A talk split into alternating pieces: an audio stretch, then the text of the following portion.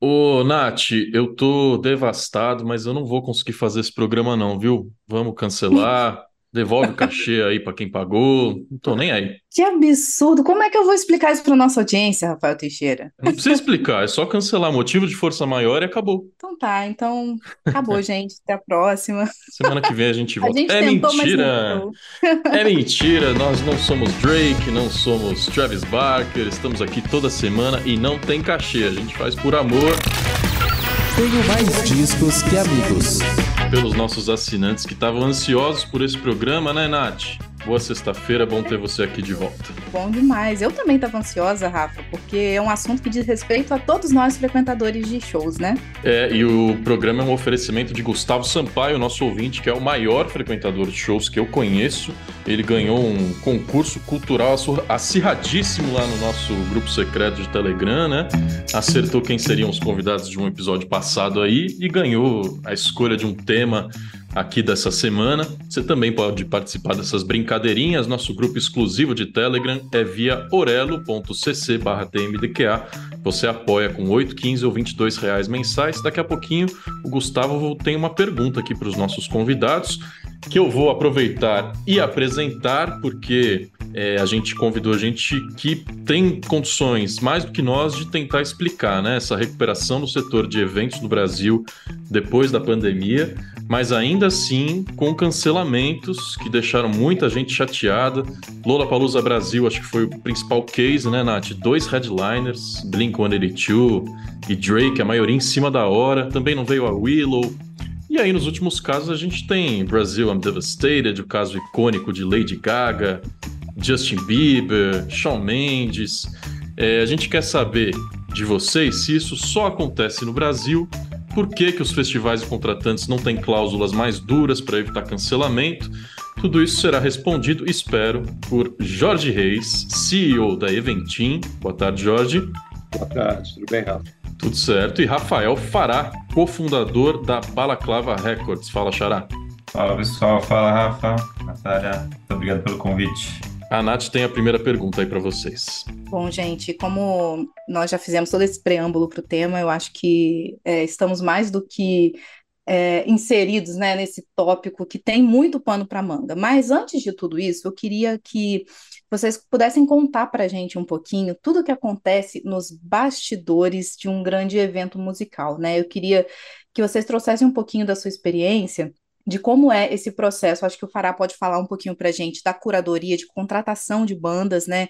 Vocês têm longa experiência aí com artistas na, na Balaclava Records e com o Festival da Balaclava. E também, se vocês pudessem contar para a gente como é aquela antecipação, o lançamento da venda de ingressos e como que vocês conseguem medir aí o, a temperatura de um evento de acordo com o número de vendas, né? Então, queria que você contasse para a gente um pouquinho, Fará, desse, desse processo todo antes de chegar na hora do público desembolsar o seu precioso dinheirinho. É, a gente começou a, a trazer artistas internacionais, né, especificamente esse tópico de, de shows é, internacionais, em 2014 foi o primeiro. Então a gente está quase há 10 anos trazendo banda para cá. Quando a gente começou era uma coisa assim, eh, os primeiros artistas foram a Sábado e o Mac DeMarco.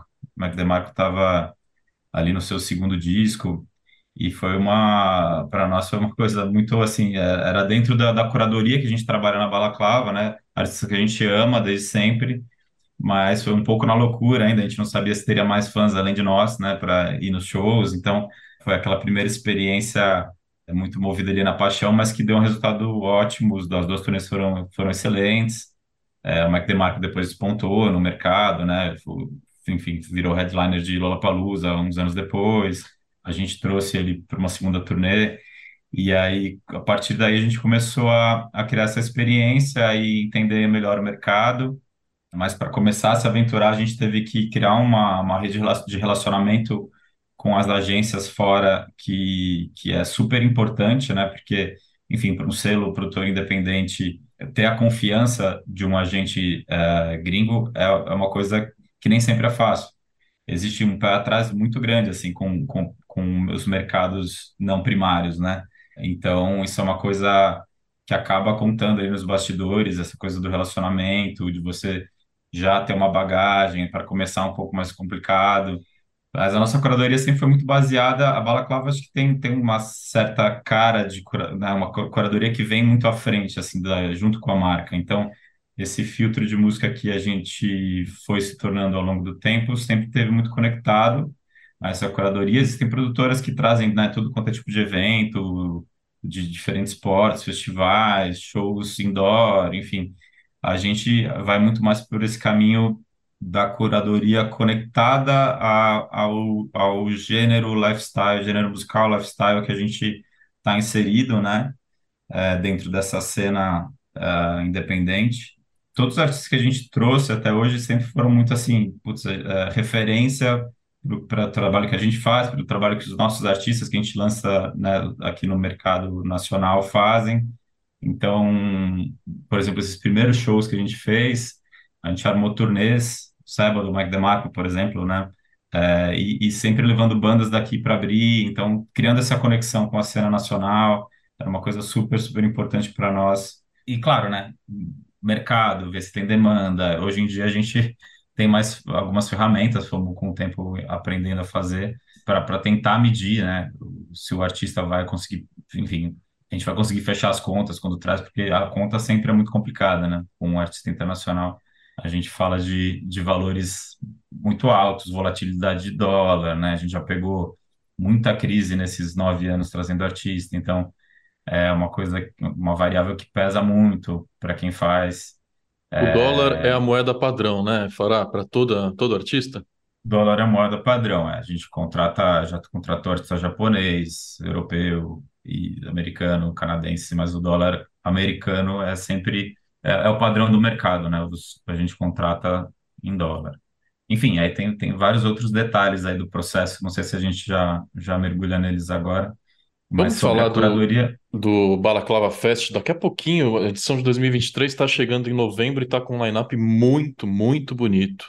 É, agora, Jorge, eu queria é, abordar com você as turnês que estão acontecendo, né? Porque a gente fala de cancelamento, mas esse ano teve uma gigante do Coldplay, RBD tá vindo aí, Taylor Swift, Roger Waters. No site da Eventim, se você entra lá, os eventos específicos da sua empresa, Paul McCartney, Evanescence, Alanis Morissette, até nacionais, né? NX0 com uma turnê enorme, Titãs também. É, você avalia que o preço dos ingressos, que também é uma reclamação dos consumidores, estão adequados para um mercado aquecido pós-pandemia? Eles estão melhorando, reduzindo? É, e a oferta de shows fora de São Paulo, Jorge, que também é um problema para quem vive em regiões mais afastadas, né? Claro, claro. Antes, eu queria deixar claro aí o papel da Eventim nisso, né? aqui no Brasil principalmente. Né? Eu acho que é legal, porque a Eventim hoje é uma, é, a Eventim é uma empresa alemã, listada na bolsa, ela é uma empresa pública, está em 22 países hoje. Lá fora, em alguns países, como Alemanha, Itália, Áustria, a Eventim também promove eventos. Mas aqui no Brasil, o nosso escopo é o de venda de ingressos. A gente não promove eventos, a gente não traz o artista, apesar de eu fui um dos fundadores da ingresso.com lá em 2000, tanto cinema como também fizemos vários shows, Rock in Rio lá atrás, e claro que a gente convive, né, com os promotores, com os, com os artistas, então a gente acaba tendo muita informação também. Né? O ano passado, uma venda que nós fizemos do Coldplay, claro, teve um impacto muito grande, né? eram 11 shows, o Chris Martin teve um problema de saúde né? na ocasião, e nós tivemos que. A Live Nation aqui no Brasil teve que adiar o show para esse ano, para março. É, aquilo que o Fará estava falando, né? é tudo em dólar, Todos os cachês internacionais são em dólar e são cachês geralmente com o mesmo valor né, para, o mundo todo. Então, já respondendo um pouco a questão do preço, né? É, é um negócio privado, é um negócio onde o promotor, quando traz, ele pode ter grandes prejuízos ou lucros. E, às vezes, o que define o prejuízo de um lucro, às vezes, é a venda de mais 5% de ingresso, é, às vezes é uma, é variação cambial, a gente já teve casos de variações cambiais grandes, principalmente quando você vende com muita antecedência. Teve um show agora do, do Bocelli que nós abrimos com um ano e dois meses de, de antecedência. Como que você vai precificar um show desse se você vai pagar em dólar em algum momento, se você não sabe se o dólar vai estar 4,80, 70, 5,20, 5,40, como foi a variação nos últimos seis meses. Tá? Então, é, é muito complicado. Eu entendo a dor dos, dos, dos promotores eu, e, ao, e, ao mesmo tempo, a questão da, da demanda e de como que a gente... A gente está tentando cientificar cada vez mais esse processo da relação demanda-oferta. Tá? Mas, por exemplo, quando a gente abriu o RBD, né, muitos reclamaram que a Live Nation aqui do Brasil, estou falando por eles, mas eu não sou representante da Live Nation, mas que a gente abriu dois, três shows só no início. Né? Eles lá fora quiseram testar o mercado brasileiro antes, porque eles têm várias datas para a América do Sul toda. Então, como é que vai ser essa venda em São Paulo? Como vai ser? Se eu não vender muito em São Paulo, onde que eu ponho? Eu vou para Santiago. Então, uma, uma coisa interessante de a gente colocar é que o Brasil não está concorrendo com o Brasil.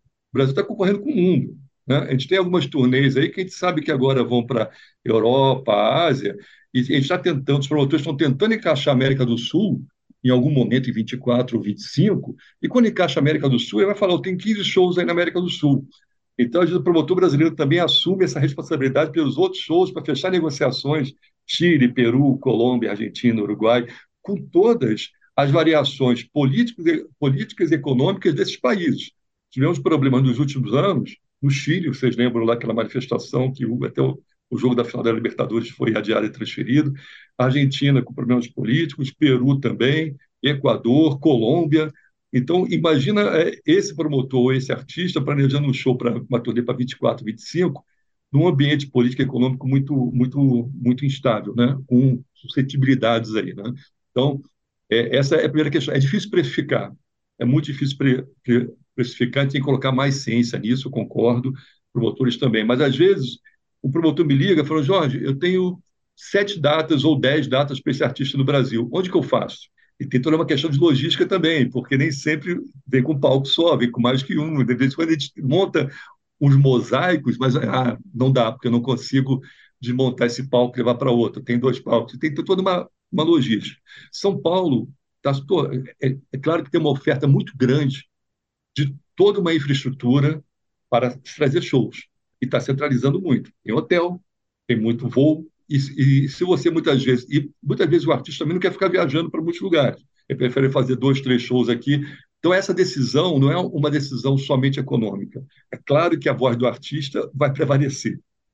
Muitas vezes ele tem. Ah, eu quero fazer um show no Rio de Janeiro, eu quero fazer um show em Brasília, eu quero fazer uma turnê, ou não. Muitas vezes não. Então, é, é essa decisão não está com a gente, não está com o promotor muitas vezes, é, e a gente tenta cada vez mais trazer informações para esse, esse processo. Alguns palcos, teve uma grande turnê internacional aí, que eram 120 caminhões para levar o palco de um lado para o outro. Tá? E chega aqui no, aqui no Brasil. Então, agora imagina você, um show que foi em Curitiba, você pegar 120 caminhões e levar até Fortaleza. Né? É, tem toda uma logística por trás, que eu não sou mais apropriado para falar, a gente, a gente acompanha as, as produções, promoções todas, mas tem toda uma, uma logística aí por trás complicada. Você monta um show também no, em, em, algum ponto mais, mais distante, vai ter infraestrutura, vai ter voo, né? vai ter hotel, vai, vai ter venue.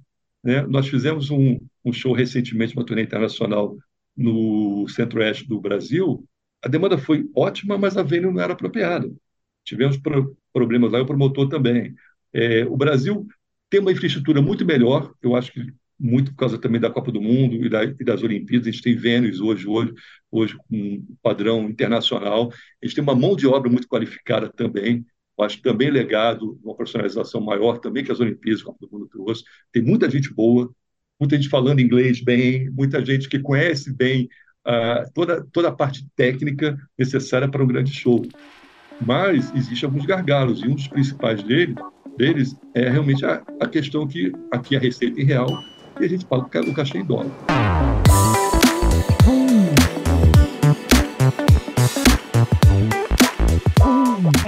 Assim, só pelo que vocês já trouxeram, já dá para entender que existem muitos desafios né, no mercado brasileiro, como qualquer outro, mas talvez o Brasil seja um caso à parte, né, porque é um mercado que se destaca muito na América do Sul. Daí eu queria saber se vocês poderiam contar para a gente um pouquinho se o nosso país aqui tem alguma particularidade que facilita ou talvez até dificulta a vinda de alguns artistas, né? É, por mais que a gente goste de pensar que Ah, poxa, não, não existe boa vontade de trazer o artista, não é bem isso, né? Existem muitos fatores que influenciam isso. E o que que vocês acham que mais influencia, né, a possibilidade de um artista vir ou não para o Brasil, por exemplo? Precisa fazer um pacotão com os outros países da América Latina? O Brasil sozinho consegue garantir a rentabilidade de uma turnê aqui? É, o que que vocês acham que o mercado brasileiro oferece assim, de mais atrativo para um artista, para uma produtora, ou o contrário, né? De, que pode ser desencorajador para trazer grandes shows, né? É, o mercado brasileiro é um mercado muito forte, né? É um mercado gigante. é, e, e acho que todos os artistas querem estar inseridos de alguma forma aqui. Às vezes o show, às vezes é um meio desse artista entrar no mercado, né? Então, mas isso varia muito, assim, o show vir para cá tocar varia muito do, da, do posicionamento de carreira, da estratégia de carreira de cada um. E a viabilidade disso daí toca em vários pontos que a gente já passou aqui, né? Então, eh, trazer, fazer o one-off, que a galera chama, que é, né, trazer o artista para tocar aqui em São Paulo, por exemplo, e já voltar para casa, é quase inviável, assim, é praticamente inviável. Tem que ser um artista que está muito disposto a vir, que vai aceitar uma, condições que, que ele praticamente não vai ganhar dinheiro, às vezes até desembolsar um pouco, mas por uma outra finalidade, né? Por, sei lá, uma estratégia de, de entrar no mercado. Isso a gente já, já teve a sorte de ter, né? Porque aí é quando o artista toca um, um cachê que realmente faz sentido para as contas, para a planilha.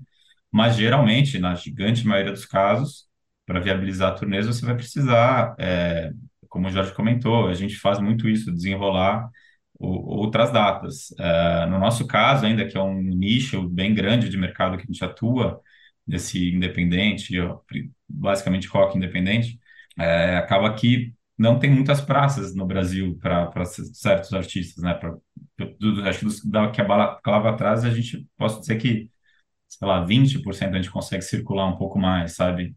É, com um pouco mais de segurança.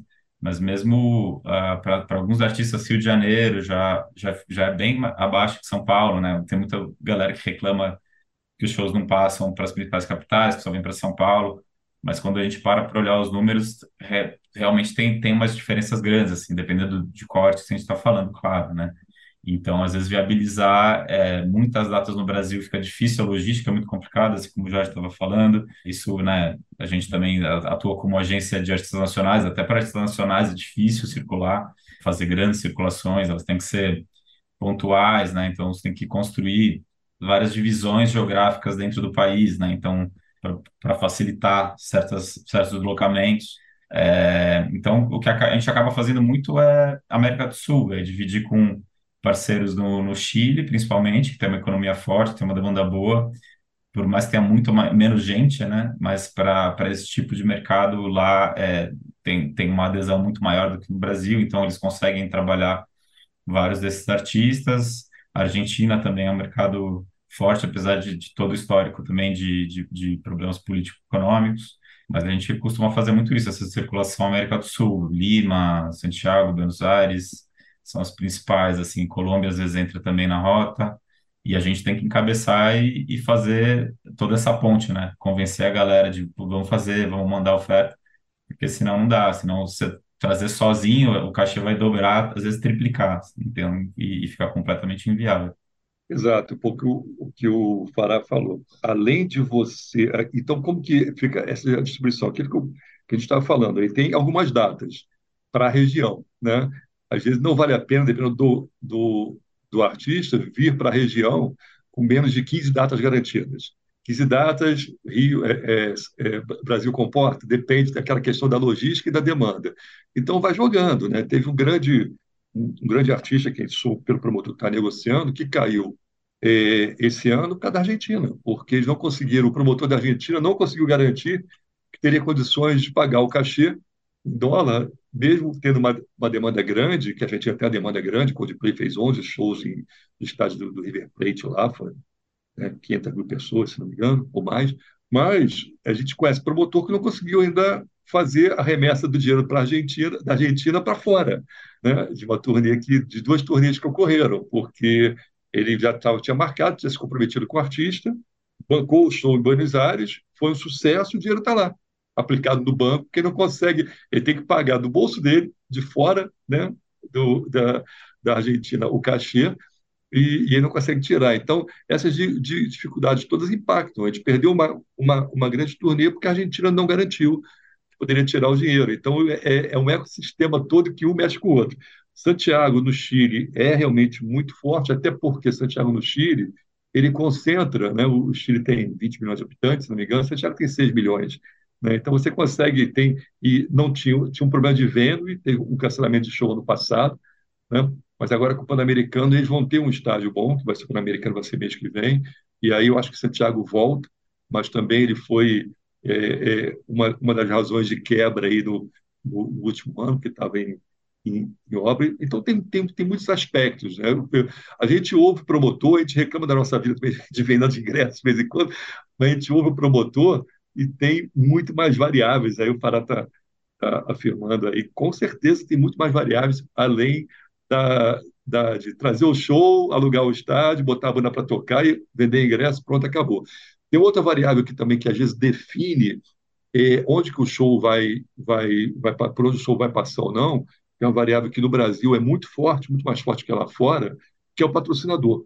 Por essa é, relação real dólar às vezes poder trazer grandes prejuízos para o promotor, o patrocinador ele equilibra essa essa relação né, é, eles são essenciais para algumas turnês aqui no Brasil. Tá? Se não tivesse patrocinadores, é, é, as turnês não viriam, porque lá fora você não tem, uma, você tem como você tem um box office, uma bilheteria muito mais forte, né, é, você não precisa tanto de patrocinador como aqui. E como você tem um custo mais baixo de infraestrutura, quantas vendas os Estados Unidos têm com mais de 15 mil lugares? A última vez que eu vi tinha 200. Né? Então, em termos de infraestrutura, é muito mais, mais fácil se operar lá fora ele vai de, né, de caminhão, ele vai de, de, de, ônibus, né, faz a turnê toda. Então, a gente está brigando contra essa questão. Então, o patrocinador ajuda muito. E, e, às vezes o patrocinador tem sede em uma cidade específica, ele fala: tudo bem, eu entro com essa grana, mas tem que estar nessa cidade ou nessa cidade. Ele quer mais capilaridade. Então, muitas vezes, e, e não só música, tá? Eu falo é, eventos esportivos, eu falo evento de é, família, muitas vezes eles saem de, de São Paulo e são incentivados a, a fazer esses eventos em outras capitais por força do patrocínio, que ele exige uma capilaridade maior em, em, em alguns casos. Tá? O patrocínio realmente é essencial mesmo para a gigante maioria de, de eventos com show internacional, ainda mais agora, nesse momento que a gente vive pós-pandemia, né? que acho que todas essas variáveis estão mais afloradas ainda, né? Oscilação de dólar. É, a gente tem passado também por muitas situações com, com os agentes internacionais, que é uma coisa que não tinha antes, antes de 2020. Por exemplo, show confirmado, anunciado, e faltando um mês, algumas semanas antes, o agente virar para nós e, e, e colocar uma pedida extra de cachê, porque a banda não está conseguindo fechar a conta. Isso aconteceu muito, principalmente no ano passado, e a gente sente que foi isso, essa crise mundial, né? Inflação geral de preços, passagem subiu muito, a, a passagem aérea, eu digo, e a galera lá acho que não, sou, não soube se adaptar tão bem, assim, eu senti um pouco isso do, do, do, do das bandas, agentes e, e equipes, de continuar comprando passagem um pouco em cima da hora, sabe? Não antecipar certas coisas, e isso a gente viveu bastante, assim, e eram coisas que não aconteciam antes, sabe? Então, é isso, você está na três semanas no seu evento e vem um, ah, a banda vai cancelar se não conseguir colocar mais tanto de dinheiro pra, porque não está rolando cobrir nem as aéreas com, esse, com o valor do cachê. Então, é, a gente está num momento que é bem delicado, assim, passando por, por várias coisas que a gente não tinha antes. Mas eu, eu sinto que a 22, a, desculpa, 23 agora a gente deu uma normalizada. Espero que até meio do ano que vem, 25, a coisa deu uma, uma acalmada, assim, nesse sentido. Mas são, são muitos desafios mesmo, assim, no dia a dia. Tem muitos artistas, inclusive, falando dos efeitos de saúde mental, de não poder realizar turnês, além da crise financeira, né? Porque artista também é um trabalhador e precisa de grana. É, do midstream até o mainstream, né? A própria Lorde falou sobre isso, a dificuldade logística de se realizar turnês em 2023. É, agora, ainda tem alguns grandes eventos para acontecer, né? A gente está em outubro, já passou o The Town, já passou o Lollapalooza, mas vem aí, por exemplo, o Primavera Sound, o AGP Week, que está à venda lá pela Eventim, e o Balaclava Fest, marcado para o dia 19 de novembro aqui em São Paulo, no Tokyo Marine Hall, na Zona Sul. É, grandes atrações, três bandas que os fãs de indie rock no Brasil pedem há muito tempo. Eu mesmo gosto bastante. Unknown Mortal Orchestra, American Football, Whitney, também atrações de outras partes do planeta, tem Terra plana e tudo mais. É, Fará, o nosso ouvinte Gustavo Sampaio tem uma pergunta para você. Olá a todos, Gustavo Sampaio aqui e eu sou um grande frequentador de festivais. Como todo ouvinte do podcast MDQA, eu sou um apaixonado por música. Mas mais do que música, eu sou um apaixonado por shows. Para mim, a performance ao vivo de um grande artista, num grande palco, com público, aquilo ali é, é a maior experiência que a música pode oferecer. E quando a gente fala de festivais, a gente está multiplicando isso. São vários grandes shows, vários grandes artistas, performances e um público ainda mais heterogêneo e diverso. Então eu tenho várias histórias de festivais, de bandas que eu conheci, de sonhos que eu realizei vendo determinados artistas. Então, festivais para mim são a, a experiência plena, completa, perfeita do que a música pode oferecer enquanto artistas, performance, público, conexão entre as pessoas, entre o artista, enfim. Para mim aquilo é, se eu pudesse escolher um lugar para morar no mundo, eu ia escolher morar num festival de música. Falando em festivais, já estou preparado aqui para ir para o Balaclava Fest e tenho uma pergunta para o Rafael Fará. Eu queria saber, eu queria entender como é que vocês pensam, planejam e, e, e definem a ordem das bandas que tocam no festival. Vocês levam em conta de fato o porte da banda, a importância da banda e as menores começam e as maiores terminam? Tem uma parte artística pensada no sentido de ah, essa banda combina mais com essa, a gente vai começar o dia com esse mood, com esse com essa estética e depois a gente vai para cá, isso combina mais com o pôr do sol, com o momento de chegada. É, e como é que foi esse ano especificamente para vocês definirem que o festival comportava não um headliner, mas dois headliners na mesma noite. Como é que vocês chegaram a essa conclusão de que, olha, aqui a gente vai fazer um negócio diferente, um negócio não usual? Muito obrigado, um forte abraço a todos e, Rafael, te encontro no Balaclava, hein? Olha lá, já tem um compromisso aí de, de conhecer a nossa audiência lá, hein, Rafa? Maravilha, eloquente o Gustavo, né?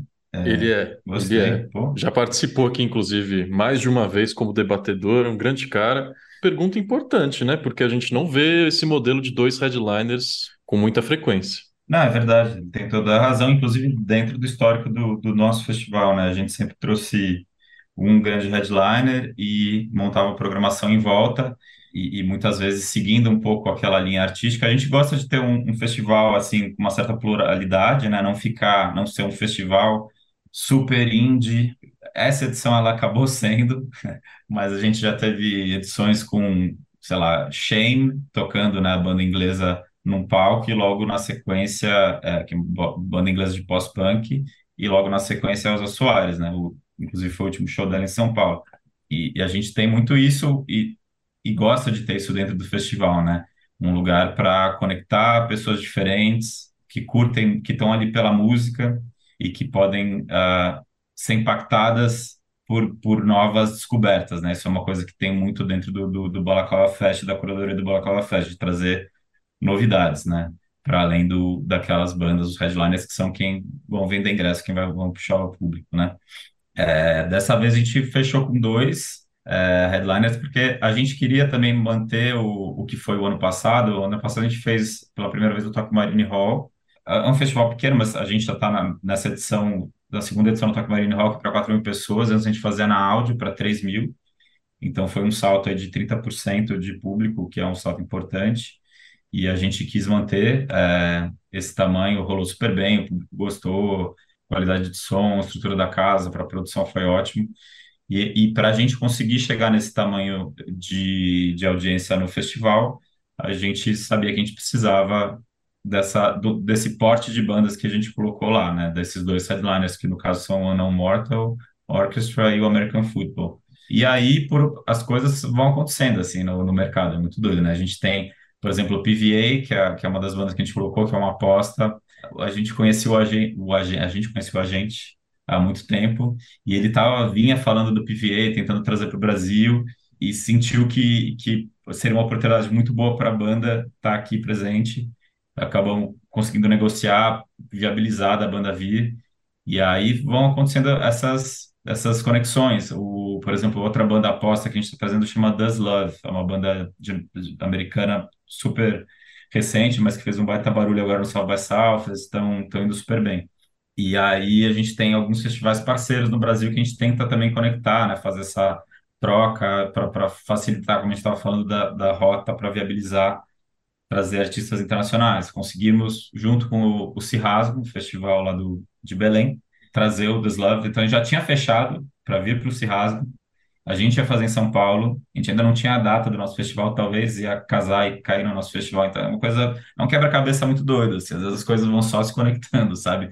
O planejamento acaba indo muito do, uh, em função do headliner, e a composição ela vem acontecendo depois no, caminho. A gente, claro, né, vai idealizando tudo aquilo que a gente quer em função de, de todas essas variáveis que o Gustavo mesmo colocou, né, de uh, porte, mood, putz, eu quero, se esse vai ser o headliner, então eu quero abrir com uma coisa mais assim, mais tranquila e subindo a dinâmica ao longo do evento. É, isso tudo a gente vai pesando e fazendo um malabarismo para acontecer. E no final, essa edição acho que acabou, assim, caindo perfeitamente, assim, tudo encaixou direitinho. A gente está muito feliz, é a primeira vez que a gente traz seis artistas internacionais né, para o festival, é, mesmo com toda essa loucura que a gente tem falado aqui, abordado especificamente no tema de hoje do podcast, de, de, da dificuldade de trazer esses artistas, mas a gente conseguiu.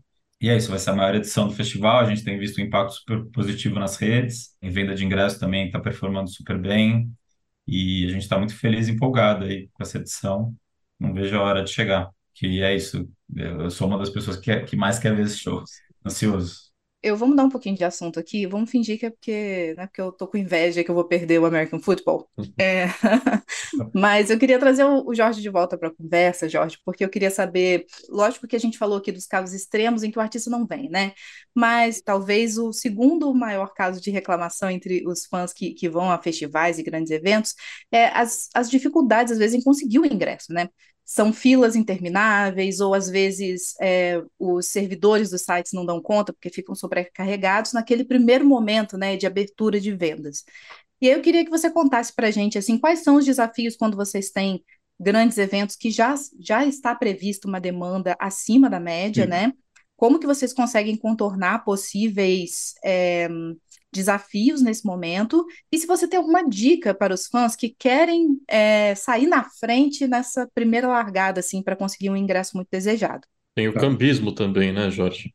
Exatamente. Eu acho que tem, tem esse ponto importante. Eu acho que o maior problema que o, o, setor de entretenimento, cultura e esporte também, né, de entretenimento, tem sofrido no mundo todo é a questão do cambismo, que ganhou uma dimensão. E não é só o cambismo da, da compra e revenda de um ingresso. É, se você for entrar no, qualquer, desses, qualquer desses sites aí que, que vendem ingressos, via Google, você vai você digitar qualquer artista é, de grande turnê, vai ter ingresso sendo vendido no mundo, todo. E às vezes, quem está vendendo nem tem um ingresso. Tá? É, ele, ele, às vezes, coloca para vender. Teve até um caso que a gente tinha aberto, a gente não tinha aberto uma, uma grande turnê, zero ingressos vendidos no nosso, nosso relatório do site e já tinha, sendo, já tinha ingresso sendo oferecido no Via Google e no StubHub. Né? Eles criam ingressos, eles criam eventos. A, imaginação, somente agora com esse ambiente digital, né, é grande. Né? E, e criam sites fakes e, e deve ter esse problema também lá na entrada lá, lá, lá do festival. Então, o cambismo realmente é um, é um problema, a gente sempre orienta, compre nos sites oficiais, nas bilheterias oficiais, né? porque não conseguimos garantir o ingresso comprado em um site de terceiro. Né? Às vezes as pessoas se enganam também, existe boa-fé, digitam lá no buscador, aparece o ingresso lá em cima e lá entra achando que é. Verifiquem se é o site oficial. Nós temos uma associação que é a Brevin, né? todas as empresas afiliadas lá têm os seus sites oficiais. Então, isso é importante, é muito importante. Tá? Ou seja, é essencial. Deixa eu aproveitar, Jorge, a gente tem que fazer o papel de advogado do diabo aqui, né? Você falou ah. que o preço dos ingressos é alto, porque o Brasil compete com o mundo inteiro em dólar, e isso é compreensível. Agora, muita gente reclama da taxa de serviço. O que compõe essa taxa de serviço e por que, que ela é tão alta, Jorge? A taxa de serviço é uma taxa cobrada no mundo todo para venda de ingressos. Se for Estados Unidos, Europa, Japão, você tem taxa de serviço. Ela, ela, ela paga toda a infraestrutura que a gente tem que montar para fazer uma venda de ingressos. Eu, eu já fui na ingresso.com, conforme falei, né? já fui do Submarino, né? e eu já, já passei por alguns natais no Submarino, já passei por alguns, alguns Black Fridays lá, e eu diria que a venda de ingressos é o maior desafio do e-commerce no mundo, tá? porque você abre a porta naquele momento, todo mundo tem um único objeto de desejo, aquele artista. E quando você tem lugar marcado, tem tudo, é, é, é muito maior. Então, respondendo até um pouquinho o que a Natália falou lá, a dinâmica, quando eu tenho uma, uma demanda muito grande, a dinâmica já vai deixar mais, mais fãs frustrados do que. Vou dar o exemplo do RBD que a gente já falou. Nós tivemos 815 mil pessoas na fila para comprar, e na abertura do RBD, é, eles, por uma questão que compete mais ao, ao, ao próprio negócio do, do RBD, que tinha várias, várias datas aqui para a América do Sul, eles só abriram três shows.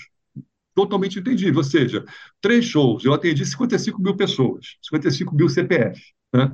Eu tinha 815 mil na fila. Olha só, eu vou ter 700 e mais de 750 mil pessoas insatisfeitas porque se frustraram. Depois foram abertos outros shows e a maior parte foi atendido.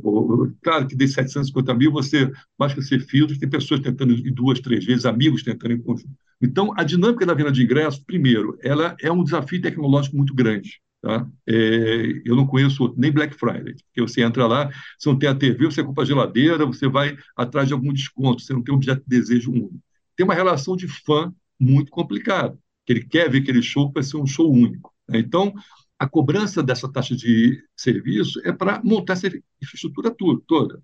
Eu tenho tecnologia a Camai, nós temos tecnologia de fila da Kiwit, a é, a empresa lá na Alemanha tem servidores pelo mundo todo, a gente paga uma taxa de uma comissão de cartão de crédito alta, a gente paga uma comissão de antifraude, tem toda uma, uma, uma estrutura nesse meio que não tem nada a ver com o negócio de promoção de eventos, que é uma, é uma outra é um outro business, é outra inteligência que o promotor, não em geral, não está querendo fazer, que não é a onda dele.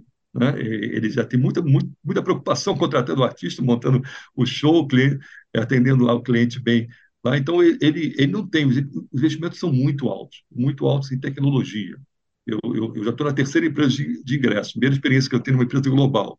Eu, eu fundei ingresso.com, vendi, também no Submarino, depois fundei a Tudos, trabalhamos 10 anos com a, com a Tudos, depois é, juntamos a Tudos aqui com a Eventim. É muito investimento em tecnologia, pessoal e atendimento. Então, a maior parte é de investimento em tecnologia, pessoal e todas as, as os encargos que nós temos também, as comissões de cartão e tudo mais. Né? Então, é isso que justifica que é uma prática desde 95, quando foi foram os primeiros ingressos lá para Titimassa, 27. É uma prática no mundo todo, cinema, teatro, shows, você tem essa taxa de serviço sendo cobrada.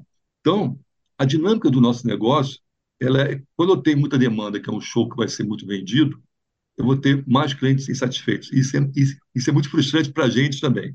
Então, a gente tenta cada vez mais comunicar, informar, deixar de maneira bem transparente como que essa, essa relação. Nós não, não, ah, por que vocês não abrem 10 shows de uma vez? Porque a gente não tem esses 10 shows na mão e o artista muitas vezes quer testar o mercado para entender se vai botar esses shows em São Paulo, Rio, BH, Curitiba, Santiago, Chile ou Hong Kong, porque ele tem as datas na mão dele.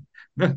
E, e o cachê é o mesmo no mundo todo. Então, é, é frustrante para a gente também, porque imagina, aquele primeiro show do RBD, a gente teve 55 mil pessoas felizes e 750 mil pessoas hoje é, frustradas, né?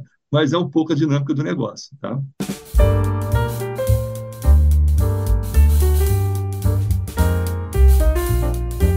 Para encerrar da minha parte aqui, eu tenho uma pergunta capciosa para o Fará também, né? Para deixar equilibrado aqui.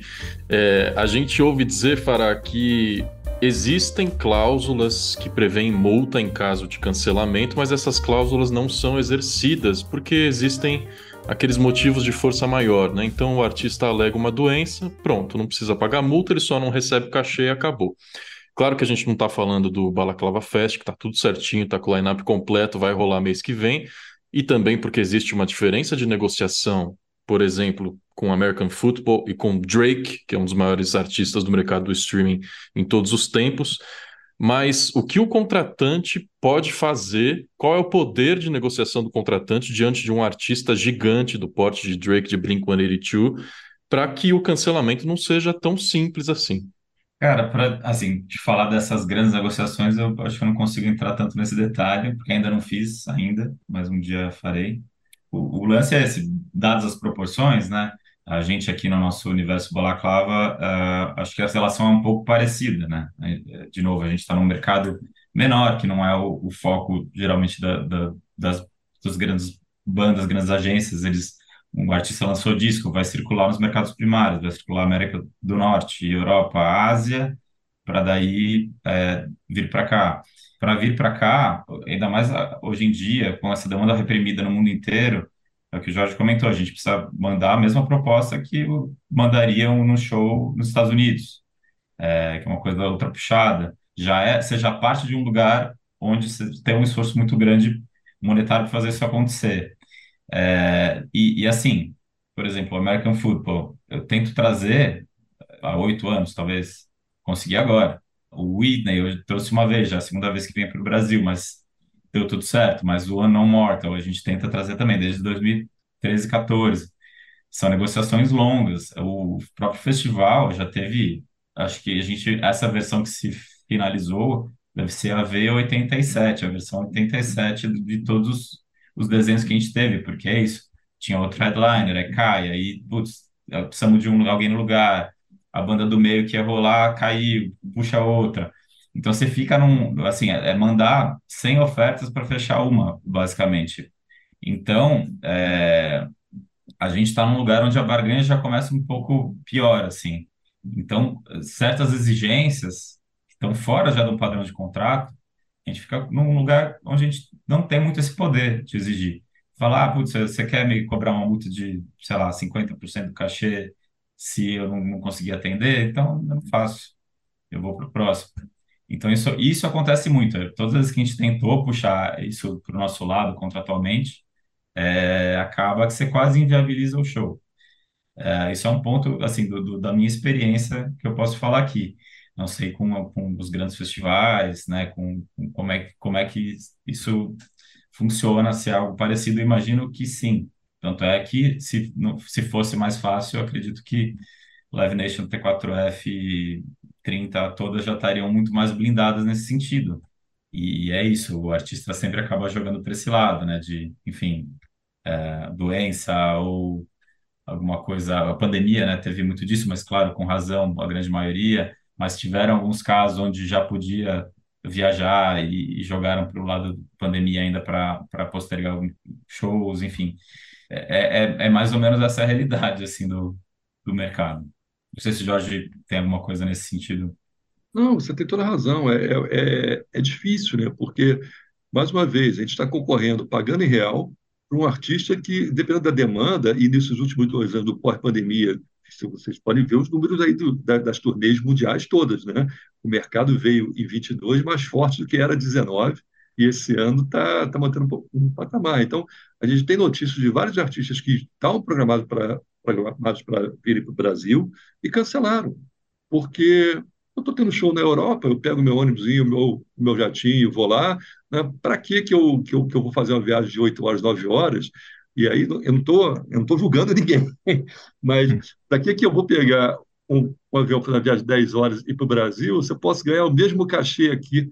Né? É, então, alguns artistas fazem. A gente teve notícias de alguns que estavam confirmados para esse ano. Ah, não, eu estou bem aqui na Europa, eu tenho demanda aí por um ano e meio, para que eu vou para o Brasil? Né? Então, é um pouco dessa relação demanda-oferta. Alguns realmente adoram o Brasil, alguns vêm para o para o Brasil não, e, e, não precisariam em termos de demanda-oferta, o que querem fazer aqui. Acho que o Paul é um exemplo, né, que quer, quer fazer a turnê aqui, quer fazer Maracanã, é, enfim, mas, mas são tem várias outras razões que muitas vezes o Brasil fica no final da fila, ou a América do Sul fica no final da fila. Infelizmente. O que a Europa não tem é o calor humano que esse povo emana, né? Sim, com Mas certeza. Você tem aliás, Argentina e Santiago, é, Buenos Aires e Santiago também são muito elogiados por isso, né? Os, os artistas Exato. adoram fazer show aqui. Sim. Eu acho que a grande rivalidade Brasil-Argentina, na verdade, é quem faz mais barulho em show. O futebol é secundário, assim. E eu diria que são os argentinos, infelizmente. Mas a gente fica ali nessa competição pau a pau, porque o nosso, o brasileiro gosta muito de música, né? Então, por isso que a gente queria muito trazer vocês aqui para a gente poder falar desse mercado que está tão aquecido agora, está num momento muito legal, e para a gente poder trazer para os nossos ouvintes também uma perspectiva de bastidores, né? Porque nós, como fãs de músicas, muitas vezes a gente chega no evento e o evento lá tá lindo, tá bombando, e a gente vai lá e, como o Gustavo falou, né, tem essa experiência compartilhada que às vezes marca a nossa vida para sempre, mas a gente não sabe tudo que acontece na coxia, né? Ou até antes de chegar na coxia. Então, a gente queria agradecer muito a presença de vocês, por trazerem essa expertise e por poderem compartilhar um pouquinho com a gente assim dessas experiências que com certeza foram muito valiosas. E se vocês desejarem, podem deixar aí seus é, sites ou arrobas para o pessoal continuar acompanhando o trabalho que vocês vêm fazendo. Obrigadão, gente. Valeu pelo convite mais uma vez. Muito feliz de estar aqui.